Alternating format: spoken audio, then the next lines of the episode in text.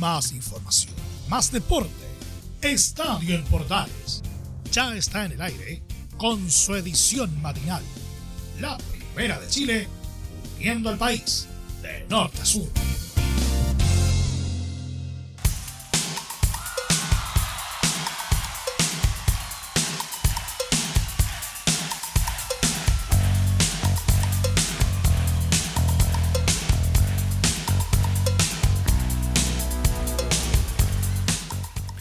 ¿Cómo les va? Ya estamos aquí. Vamos, a quitarle un poquito de ganancia a este micrófono. ¿ah? Muy bien. 7 de la mañana con ya 31, casi 32 minutos. Le damos la bienvenida a todos los que ya están en la sintonía de Radio Portales para este programa ya que es casi una... ¿Cómo podríamos decirlo? Ya, ya no es novedad este tipo de programas. Bienvenidos a Estadio Portales Matinal. Hoy revisaremos todo lo que nos dejó esta jornada o, esta, o este fin de semana de fútbol que partió, podríamos decir, los coletazos que dejó el partido con, con Uruguay, esa mano que no cobró Ever Aquino, luego la liberación de los audios del bar, con bastante polémica también, bastante raro de hecho lo que respondió Conmebol respecto a, esos audios, pero bueno, hay que vivir con ello. Lamentablemente ya el partido se jugó y no hay mucho más que hacer. Pero tendremos los comentarios de Pablo Milat respecto a, a, la petición de los audios. También de un experto en el arbitraje como es Carlos Chandía, con quien conversamos el viernes pasado. Y también tendremos obviamente el informe de Laurencio Valderrama ya con los preparativos del partido de mañana Perdón, de mañana, nada que ver, pues de hoy en la noche, porque estamos ya tempranito. ¿ah? Hoy en la noche de las 21.30 horas, 20.30 comienza la transmisión de Estadio Portales. Partido que se juega hoy entonces entre Chile y Colombia. Así arrancamos entonces este Estadio Portales matinal. Buenos días.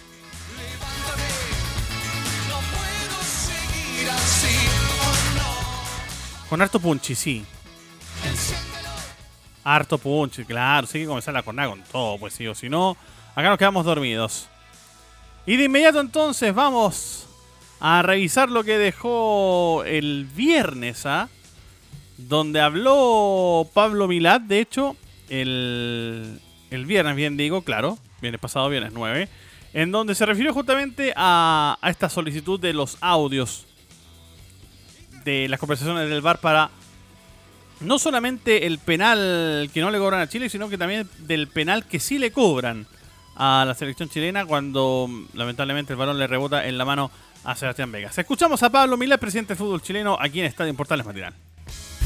La idea es, eh, transparentar, el VAR eh, sea un, apoyo para el árbitro y no pensar en que eh, hubo intencionalidad en perjudicar a Chile. Yo creo que si hubo algo fue un error. No pensamos en mala intención, podemos pensar en una equivocación, pero por eso nosotros queremos corroborar cuál fue el proceso de relación con el VAR en el análisis de las imágenes para ver ver cuál fue la situación real de lo que sucedió, porque lamentablemente no hubiésemos quedado mucho más tranquilos si el árbitro hubiese revisado las imágenes del VAR, como fue en el penal de Uruguay que...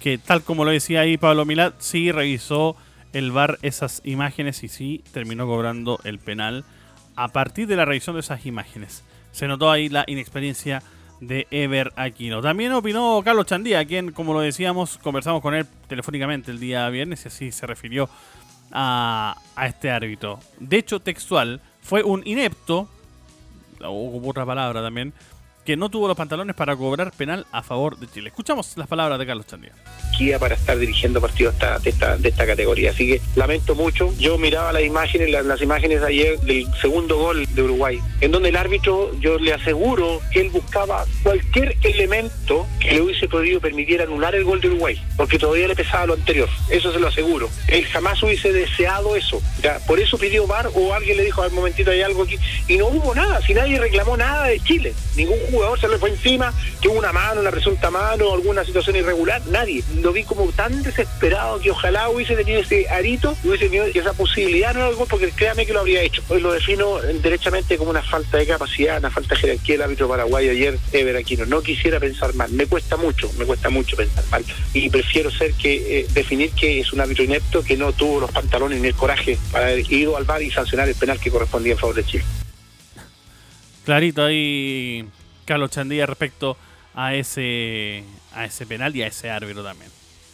Pero bueno, ya Chile prepara el partido frente a Colombia. Será transmisión, como lo decíamos, hoy a contar de las 20.30 inicia la transmisión, 21.30 el partido será relato de Carlos Alberto Dorado para Portales Digital. El resumen de lo que hizo Chile y de cómo prepara este compromiso en la voz de Laurencio Valderrama. ¿Cómo estás, Laurencio? Buenos días. Muy buenos días, Anselmo. Gusto de saludarte a ti y a todos quienes escuchan Estadio en Portales, edición matinal. En esta ocasión tenemos el informe de la selección chilena en la antesala del importante partido ante Colombia de este martes 13 de octubre por la segunda fecha de las clasificatorias sudamericanas al Mundial de Qatar 2022. El plantel de La Roja realizó el lunes feriado una práctica matinal en el Estadio Nacional, donde paró dos equipos que repasaremos pronto.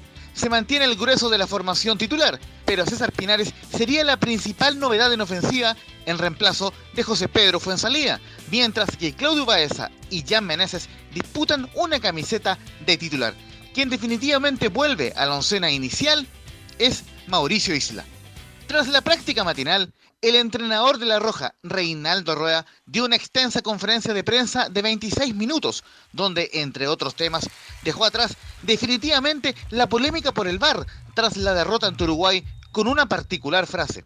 La primera declaración del profe Reinaldo Rueda en Estadio Portales. Escuché las grabaciones, eh, lo que ustedes los medios han eh, publicado ya no hay que llorar sobre la leche derramada, ya hay que cerrar ese caso y, adaptarnos a estas situaciones. Eh, esperar que todos los actores del fútbol, ¿no? todos, todos, todos los que componemos la familia del fútbol, directivos, eh, periodistas, árbitros, los jugadores, nosotros los entrenadores, cuidemos, cuidemos el fútbol. El técnico colombiano también valoró el retorno de Mauricio Isla y destacó la jerarquía del jugador del Flamengo de Brasil, que no pudo estar ante Uruguay por la disposición sanitaria local. Sí, lo de Mauricio creo que es importantísimo. Todos conocemos la, la trayectoria, las características de juego, la inteligencia de juego que tiene Mauricio, lo que significa su liderazgo entre el equipo, su ascendencia, aparte del gran momento que está viviendo, su nueva vida acá en Sudamérica, eh, en un equipo grande y un equipo que lo ha cogido muy bien y que él ha podido adaptarse rápidamente llegó también con, una gran felicidad a la selección. Y eso es muy positivo porque transmite ese liderazgo, transmite esa alegría al equipo. Y ojalá que eso nos aporte bastante para resolver ese partido. Por último, Reinaldo Rueda se refirió a su natal Colombia, selección que hoy dirige el portugués Carlos Queiroz y que no ha recibido goles en partidos oficiales durante su proceso, a la cual calificó como un equipo muy equilibrado, sólido y competitivo pero recalcó que Chile debe enfrentar el partido con mucha convicción tras una consulta de Estadio en Portales. Sí, seguro que va a pasar por el respeto que tengamos por el rival y poner nuestras condiciones. Eh, que Chile salga a la cancha con esa convicción de, lo que tiene, mejorar lo que se hizo en, Montevideo. Eh, naturalmente que es otro partido, es otro rival, otras características pero eh, partiendo de, lo que se hizo en Montevideo es, prometedor y es reconfortante eh, pensar que podamos hacer un mejor juego y que esto nos brinde un, resultado positivo. Todo va a pasar por esa aplicabilidad, por, esa, eh, por ese orden que tengamos para poder resolver ese partido. En cuanto a la formación de Chile, el técnico Reinaldo Rueda tiene solo un par de dudas. Según lo que pudimos averiguar, la primera oncena que trabajó fue con un esquema 4-3-3 y con Gabriel Arias en la portería. Mauricio Isla, Francisco Sierra Alta, Paulo Díaz y Sebastián Vegas en defensa. Charles Aranguis, Claudio Baeza y Arturo Vidal en mediocampo. César Pinares, Eduardo Vargas y Alexis Sánchez en ofensiva. La segunda oncena que habría aprobado Reinaldo Rueda es con una variante en un jugador y en el esquema, que sería 4-4-2. Quien entraría sería Jan Meneses por Claudio Baeza, por lo cual la formación quedaría con Gabriel Arias en portería, Mauricio Isla, Francisco Sierra Alta, Paulo Díaz y Sebastián Vegas en defensa, César Pinares, Charles Aranguis, Arturo Vidal y Jan Meneses en mediocampo, Eduardo Vargas y el capitán Alexis Sánchez en ofensiva. Este partido Chile-Colombia se disputará a las 21.30 horas este martes en el Estadio Nacional. Será arbitrado por el argentino Darío Herrera y será transmisión de Portales Digital desde las 20.30 horas con relatos de Carlos Alberto Bravo. Un fuerte abrazo Anselmo para ti y para todos quienes escuchan Estadio en Portales, edición matinal. Que tengan una excelente semana. Muchas gracias, Laurencia. Ahí estaba el reporte. Completizo, completito, sí. De Laurencio Valderrama para este compromiso entre Chile y Colombia. Válido por, lo decíamos, la segunda fecha de estas clasificatorias rumbo a Qatar 2022. Que esperemos, por favor, esperemos que esta vez dejemos los tres puntos en Santiago y no suframos más porque Dios mío que lo sufrimos el día jueves pasado con esa, ese robo que vivimos lamentablemente en el centenario. Ah, Ever, aquí no, aquí no, aquí no van a ganar, nos dijeron los uruguayos. ¿ah? Conmebol, Aquino, etc. En fin. Seguimos con esta revisión de la jornada 14 y de las clasificatorias aquí en Estadio Portales Matinal.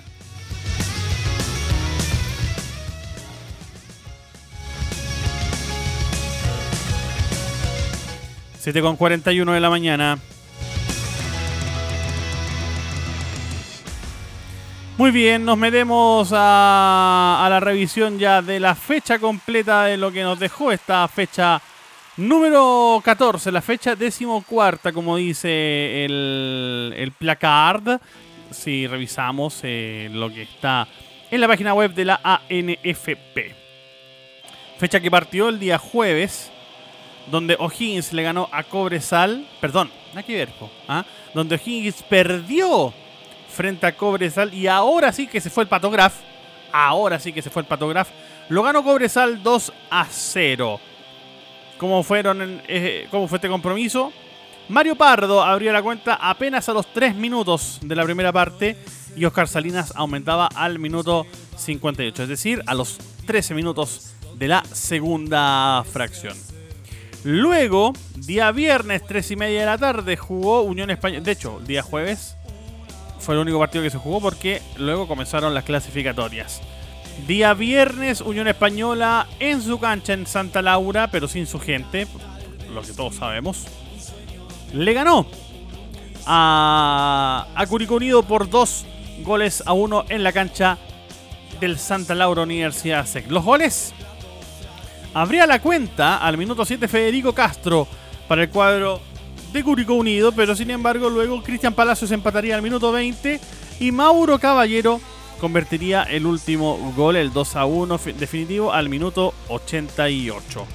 Ronald Fuentes habló obviamente con la prensa luego de la victoria de la Unión Española frente a Curicó y se refirió a, este, a este triunfo donde dijo que fue cauto. ¿ah? Y se mostró cauto, de hecho, eh, por esta victoria. Vamos partido a partido, aún tenemos margen de mejora. Tres puntos que son importantes en condición de local. Sabemos que los equipos cada día que van adquiriendo una mayor consistencia futbolística nos van a ir imprimiendo más dificultades para la forma que nosotros tenemos que tratamos siempre, no nos encontramos con resultados adversos desde el inicio, pero fuimos capaces de tratar siempre de jugar y de llegar a través del juego asociado. Y eso nos permitió tener menos oportunidades que en otros partidos y también nos pasó en Serena, pero hemos sido eficientes y tenemos que seguir en esa línea cuando los partidos se presenten de esta manera. Eh, hemos sido superiores, hemos tenido la posesión, eh, hemos tratado por todos lados, hemos estado imprecisos en la última jugada, pero dentro de ganamos, que es lo importante, y eso nos permite seguir estando ahí arriba en los primeros lugares. Y sigue siendo lo mismo, nuestro objetivo de aquí a fin de año es llegar dentro de los siete primeros. Así que vamos, vamos partido a partido eh, y tenemos que mejorar muchas cosas eh, porque tenemos margen de mejora para, para ser un mejor equipo. Ahí estaban las palabras de Ronald Fuentes para esta victoria por parte de la Unión Española a Curicó unido por 2 a 1. Partido que luego fue continuado por el duelo en el, en el Francisco Sánchez Rumoroso de Coquimbo, donde el local Coquimbo Unido eh, eh, termina empatando con Colo Colo, o mejor dicho, Colo Colo lo empata sobre la hora. 2 a 2 ese compromiso. Joe Abrigo abría la cuenta al minuto 45. Eh, empataba Gabriel Costa al minuto 65 y a 20 de la segunda parte. El Nico Berardo al minuto 84, o sea, 39 del segundo tiempo, aumentaba 2 a 1 y todos pensaban que ya ni siquiera el nuevo DT le traería una victoria a Colo Colo. Sin embargo, Luciano Arriagada, el debutante Luciano Arriagada, marcaría al minuto 95 el definitivo 2 a 2. Habló el Coto, Juan José Rivera, sobre este empate frente a Colo Colo, el cuadro de Coquimbo Unido que lamentablemente no le pudo ganar al cuadro Balbo. Venía, de hecho, de varias victorias. En las últimas cinco fechas había ganado tres duelos. Así se refiere el Coto Rivera a este empate frente a Colo Colo, donde dice que no es recatable el punto, pero sí el trabajo de Coquimbo. Sí, sí, con un equipo protagonista como nosotros el primer tiempo, sobre todo donde manejamos, manejamos bien, presionamos bastante alto, tuvimos un desgaste importante igual. Me parece que nos estamos haciendo fuerte también en nuestra, en nuestra cancha. Coquimbo generalmente es un equipo que se hace fuerte aquí y nosotros lo estamos, lo estamos haciendo. No va a ser fácil que vengan a jugar con nosotros y ese es un poco el, mensaje y hoy día quedó reflejado. Nos terminan empatando eh, el último minuto, independiente del momento que venga Colo Colo. Es Colo Colo, tiene gente de jerarquía, eh, llegó un técnico también de jerarquía, por lo tanto no es rescatable el punto, no, porque teníamos los tres en la, mano, pero sí es muy rescatable todo lo que fue el trabajo de los jugadores, estoy muy orgulloso de, ellos. Ahí estaban las palabras de el Coto Juan José Rivera respecto al empate sobre la hora que saca el cuadro de Coquimbo frente a Colo Colo. Y también habló obviamente Gustavo Quinteros, el DT del cuadro del Popular, así se refirió a su primer partido y el análisis de Colo Colo frente a Coquimbo Unido. Sí, hay que, nosotros los entrenadores tenemos que diferenciar los goles con las situaciones y el funcionamiento del equipo, tratar de separar las cosas. Yo creo que los goles fueron uno, un error grosero del VAR y del árbitro, lograr un penal que le pegan la mano de espalda, no se puede, el jugador no puede cortarse las manos para los brazos para jugar. Y otro es Ahora, si estuviera de frente y evita un, disparo, un pase, un corner, pero bueno, ya no, eh, lo sufrió todo Chile el día de ayer en eliminatoria, nosotros lo sufrimos hoy con el VAR, nos tocó así. Pero el segundo, bueno, el gol fue un error nuestro individual que aprovecharon muy bien en un centro al segundo palo, sin peligro entonces, separando los goles, yo creo que tenemos que analizar el, primer tiempo que fue, no fue bueno para nosotros, no era lo que habíamos entrenado, no era lo que habíamos planteado y planificado, pero sí lo hicimos en el segundo tiempo, cosa que a mí me da tranquilidad.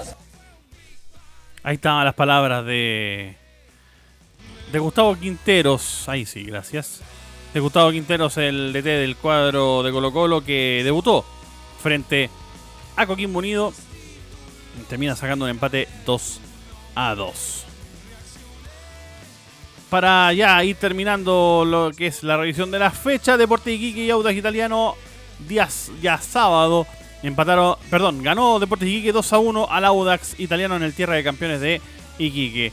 César Juan, perdón, Ariel El Chucky Martínez abría la cuenta para Audax Italiano al minuto 10. César Huanca y Ricardo Blanco marcaban al minuto 43 y 45 para darlo vuelta y ganarlo por dos goles a uno. Luego, mismo día viernes, pero a las 13.30, Guachipato y Deportes Antofagasta empataban 0 a 0.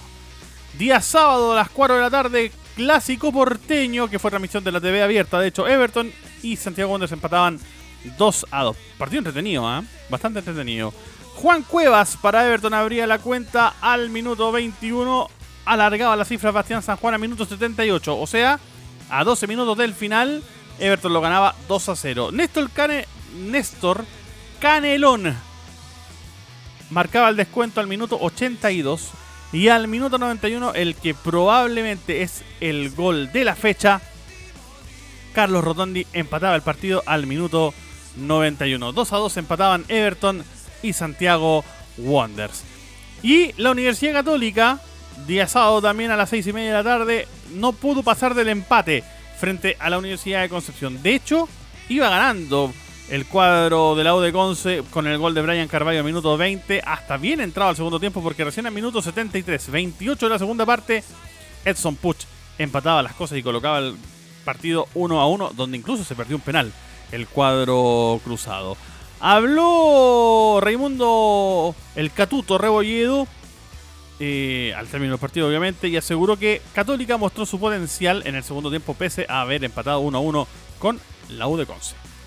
Sí, sin duda que son, son jugadores importantes, por algo también están en la selección y tienen, tienen una gran trayectoria. Luciano, que, que lamentablemente fue una baja por lesión, también es un jugador importantísimo, de mucha experiencia. Eh, pero sabemos que también tenemos jugadores, jugadores que pueden hacerlo bien y lo demostramos el segundo tiempo. Creo que, que ahí se, se vieron un poco más de espacio y pudimos encontrar eh, espacio entre líneas y también llegar a jugar de gol. Le costó al conjunto cruzado, digamos las cosas como son, le costó bastante y yo creo que ni siquiera ellos esperaban el resultado que termina sacando la U de Conce en la cancha de San Carlos de Apoquindo.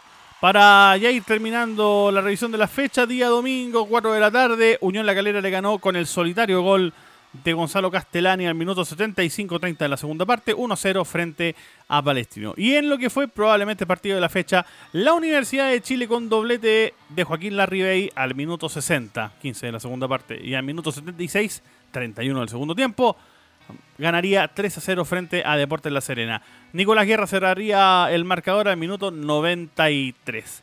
El informe completísimo de este compromiso en la voz de don Enzo Muñoz.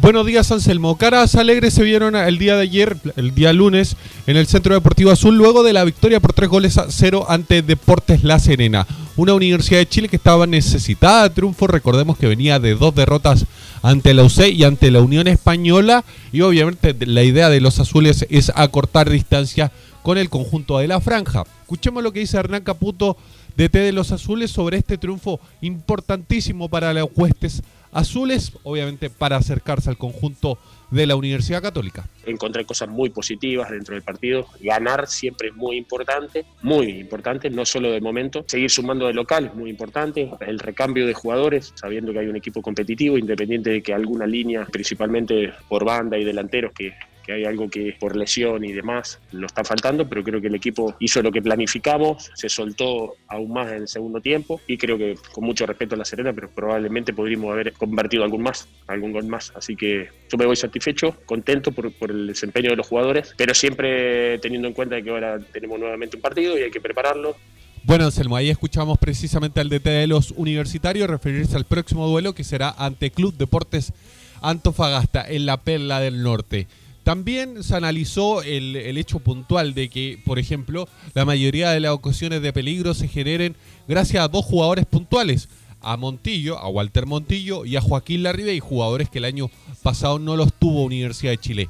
¿Hay una Montillo dependencia y una Larribey dependencia en el conjunto azul? Lo analiza acá en Estadio Portales Hernán Caputo. La verdad que no, no, no. Siento que son jugadores muy determinantes e importantes.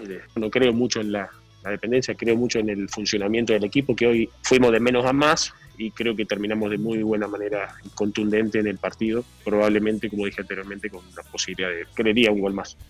Ahí está la respuesta de Hernán Caputo, que no cree en esta dependencia de Universidad de Chile de estos dos jugadores puntuales.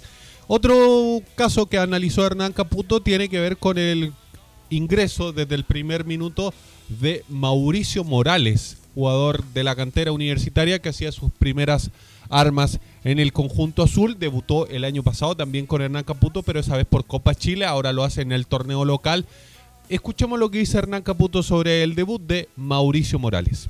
Con respecto a Mauro, bueno, tengo la, posibilidad de conocerlo de mucho tiempo, desde de los 14 años, desde que estuvo en la selección. Y nada, a mí no me sorprende para nada su nivel. Es más, lo hace muy bien, porque es un jugador que se prepara muy bien y hoy ha tenido la posibilidad de, de jugar de arranque. Ya lo hizo el año pasado en la Copa Chile y este año lo hizo en el torneo nacional. Bueno, ahí escuchamos a Hernán Caputo referirse al debut de Mauricio Morales desde el primer minuto.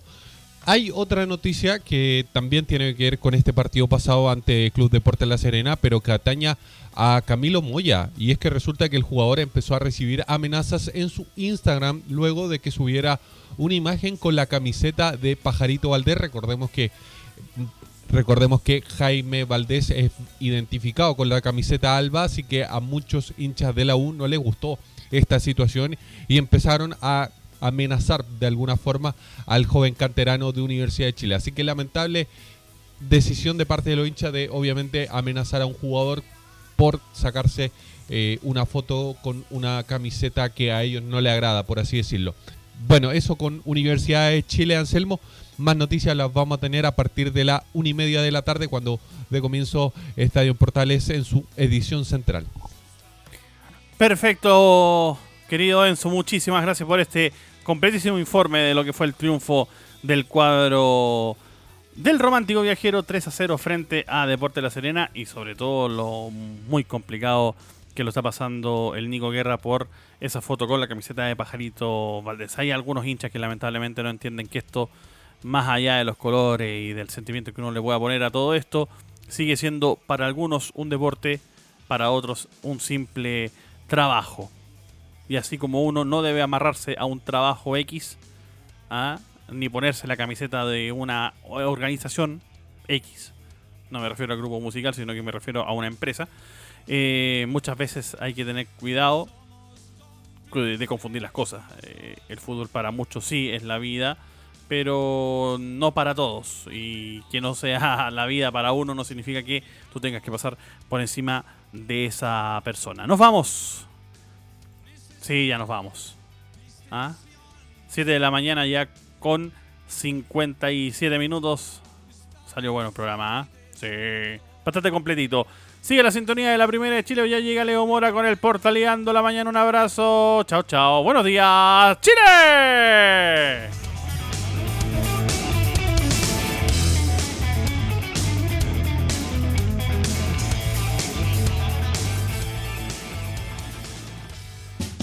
Más información, más deporte.